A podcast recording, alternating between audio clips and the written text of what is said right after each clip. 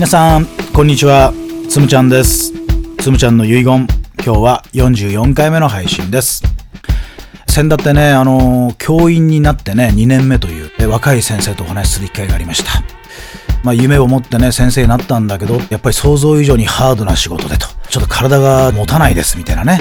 お話だったわけですよ。だいぶ疲れているということだったわけですよね。で、まあね、日々どんな生活してらっしゃるのかなと思って、そこからこう話し始めていったんですけども、大体ね、朝ね、7時半ぐらいにはね、学校にもう行ってるんだって言ってましたね。早いね。まあ、7時半に行って何やってんのって聞いたら、まあ、教室のね、まあ、環境を整えて、生徒が来る前にね、準備しているんだってことね。まあ、この段階でね、まあ、僕はちょっとサービス過剰じゃないかなってね、まあ、生徒のためにはいいんだけど、まあ、そこまで先生がなんかいろいろなくちゃいけないのかななんてね、思ったりしながら聞いてるわけですよ。で、ってことは、7時半ってことは朝何時に起きんのって聞いたらね、朝は5時半ぐらいに起きると。これはまた早いね。5時半。まあ、車で多分30分ぐらいのね、通勤圏内だと思うんですけどね、それにしたら5時半早いなと思って、朝何やってんですか？って聞いたら、朝ね、まあ、お弁当作るんだって言ってましたね。で、まあ、仕事柄、教えてる教科の問題もあって、毎朝しっかりとしたお弁当を作っていくことが大切だよ、みたいなね。まあそんなことをね、先輩の先生から言われてるわけですよ。まあこれもね、一つね、ちょっと肩にのしかかってきてますよね、一個ね。ちゃんとしたお弁当を作って持っていかなくちゃいけないみたいなね。まあそんな義務感もあって、必ず朝5時半に起きて準備をして、で、しっかりとしたお弁当を作って7時半までには学校に行ってと。で、生徒さんたちが来る前にしっかりと環境を整えて待っていると。まあ見事な先生なんだけどね。うん、早いなと思いながらね。まあ授業をやっていろいろやってね、まあ授業自体はまあもちろんね、やりたくてやってる仕事だったからね、きっとね、楽しいわけなんだけども、終わるの何時って聞いたら、まあ大体夜はね、9時から10時だって言ってましたね。いや、9時から10時って何やってんのって話なわけですよ。なんか部活動の顧問とかやってんのって聞いたら、部活の顧問はやっていないっていうわけね。まあ、授業終わった後にね、少しね、課外のなんか活動があって、まあ、それやったりしていると、まあ、確かにね、6時とか7時になるんだろうけども、まあ、それにしても9時、10時って遅いねと。何やってんの？って聞いたら、まあ、翌日のね、授業の準備をしなくちゃいけないってわけ。そんなに準備しなきゃいけないのかと思うんだけど、まあこれもね、やっぱり学校とか、それから先輩のね、先生とかね、まあ、教務主任の先生方のね、やっぱりそういう何か伝統というかね、慣例をね、受け継いで、まあしっかり準備してお家に帰るみたいなことね。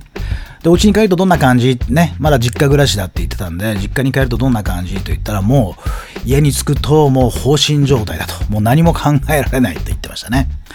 時にはそこからさらにね、あの仕事をお家に持って帰ってやんなくちゃいけない時あるから仕事をしたりすると。そうすると、まあもちろん寝る時間はね、あの12時超えていくだろうしね、えー、1時、2時に寝る日もあるんだろうね。そして5時半に起きる。まあ明らかに睡眠時間足りないなと思いながら話を聞いていました。まあ、学校は土曜日曜休みだからね、あの、休みの日はどんなことしてんのって聞いたら、休みの日もほとんど学校に行くんですってね。で、たまたまね、その日もお話をした日は日曜日だったんだけど、今日も学校行ってきました、みたいなね、ことなんですよ。もうワークホリックみたいな状態になってるんだと思うんですけど、土曜日曜もほぼ休まずに学校に行って何してんだろうなと。でもやることがいっぱいあるんですって。次から次へとやることがあって、と準備があってってね、言うわけよね。で、体が今、まさしく壊れそうになってるわけですよ。体から悲鳴が上がってるわけね。サインが出てるわけですよ。もう無理だよって、もうこれ以上やんないでって、もうこれ以上やると倒れるよ、みたいなね。で、本人は、いやでも心の状態はまだまだね、前を向いていて、やる気はあるんですって言ってるわけね。心は前を向いていて、体は後ろを向いてるみたいな状態ね。一番危ない状態じゃないかなと思ってね。あんまりいい状態じゃないねって話をしたわけですよね。うん、そうそうね。休むってすごく大事よねっていう話ね。これね、まあこれ一流になればなるほどね、まあ、僕はあのスポーツが好きだしね、いろんなアスリートと関わっているんだけど、まあ、スポーツやってるね、一流のプレイヤーはね、休むことをすごく大切にしているね、という話をしたんですよ。あの何年か前だったんですけどね、あのダルビッシュっていうね、メジャーリーグでやっている、ね、選手がいますよね、ダルビッシュ。日本の選手でもね、とてもいい選手でしたけども、まあ、彼がね、高校野球の選手に向けて、提言ね、新聞に自分の意見を発表したんですよね。でそれはねどんなこと書かれたかというと日本の高校球児の皆さんと練習のしすぎに注意してくださいと皆さんはね明らかに頑張りすぎですみたいなねそういう提言をね新聞資料で発表したわけ。僕はねそれすごく興味津々で読んだんですよ、まあ、つまりねダルビッシュは頑張りすぎなんだと。ね。そんなに練習してもねうまくなんないよみたいなことね。僕が監督だったらねダルビッシュが監督だったら週に2回はね休みを取ると。ね。まあ週休2日ね。週休2日で部活動をやりますと。で絶対にそっちの方が将来的に見ても野球が上手になるしね。もっともっとモチベーションも上がるしね。意欲も上がっていくはずだと。やりすぎなんですと。もっとしっかり休んでください。みたいなね、えー、ことをね新聞で発表した時あったんですね。えー、まあ、僕らの時代ね、もうこれはだいぶ古いですけど、まあ、365日休まず練習みたいなね、ことがなんか美徳とされてたわけですよ。盆も正月も練習だみたいなね。まあ、最近はね、だいぶ違ってきてね、いろんな行政の指導もあったりして、週に1回は必ず休んでくださいみたいなことやってるんですけど、それでもね、その休みの日でさえも練習しっかりしてるみたいなね、全然休んでないじゃんみたいなね、ことは実際は起きてるわけです。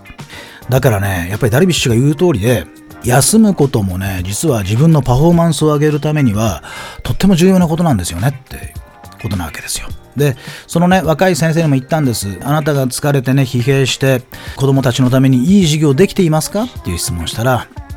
できてないですねって。うん。でもそれが一番大切な仕事だよねって子供たちのためにいい学びをねするために、ま、あなたは教員になったんだよねっていう話だったわけですよ。ああそうですねってそれなのに仕事仕事仕事仕事でね自分の時間をすり減らして大切なねこのリカバリーの時間ね体を休める時間を取らないでパフォーマンスが落ちた状態でね教壇に立つと。これは本末転倒だねなんてね話をしたわけです、えー、だからその若い先生とはねもう一回考え直そうねって。朝ねお弁当作るのもねまあ、もちろん、しっかりしたお弁当を作っていくことは大事なんだけど、時に手抜きすることも大事よって。手抜きしながらも食生活をこう維持していくことも、まあ実際ね、あの、現実的なそれはスキルだよと。多分ね、日本中のお母さんうなずいてると思うけどね、手抜き料理ね、これもね、まあ言ったらね、プロの技ですよ。プロになればなるほど、一流になればなるほどね、抜きどころを知っているっていうね、えー、ことでもあるわけだから。上手にそこは手を抜いてねって話は一つね。それから朝ね、7時半に行って生徒のためにというのはとてもね、いいことなんだけど、窓開けたりね、なんか机整えたりするのもね、生徒にお願いするって方法もあるよ。先生来れない時はね、やってねってね、早く来る子もきっといるはずだから、そうやって協力してもらうということも大事だと。ね、だから時には8時5分に来る先生がいるぐらいだから、ギリギリに行ったってね、それは構わないんだよと。もう少し緩めてあげましょうねということ。それから夜もね、あんまり9時、10時まで学校にいてもね、何もいいことないから。ね。えー、まあ、ある意味、もうどっかで線引きしてね、もうこの時間になったら、もう絶対帰りますっていうね、終わりますっていうのをね、決めなくちゃダメね。あの、聖愛高校野球部はね、ちゃんとね、時間通りね、練習終わるんですよ。僕はね、ここが一番好きね、あのチームの。しっかり時間管理して、何時にちゃんと終わるっていうことやるわけ。だから、ずるずるだらだらね、練習が伸びるってことがないんですね。選手たちの集中力ね、もちろんそれでどんどんどん出てくるしね、まあ、教える側のね、コーチ、監督陣もね、やっぱりちゃんとこの時間に終わると思えば、準備もね、しっかりしていくってことでもあるわけですよね。だから、終わる時間をちゃんと決めとくってことも大事じゃないかなと思いますね。で、もう、それ以上できないものはできないって。あとは、明日やればいいというふうに、ある意味踏ん切りつけないと、もう毎日毎日大変な思いしなくちゃいけないよということなわけですね。そんな風なお話をしました。まあ、プロである以上ね、あの、一流になるんであれば、しっかり休みをとって自分のベストパフォーマンスを持っていくと。コンディショニング。これが一番大事だと僕は思います。まあ、いろんなことを学んでね、一生懸命ね、仕事をして、努力して、身を粉にして働くことも大事なんだけど、一方でやっぱり自分のベストコンディションをちゃんと作って、一番いいパフォーマンスで生徒の前に出ると。これがおすすめじゃないかなというふうに思います。えー、皆さんもぜひね、しっかりと休みを取ってくださいねというお話でございます。つむちゃんの遺言、今日はこの辺にしたいと思います。今日も最後まで聞いていただいてありがとうございました。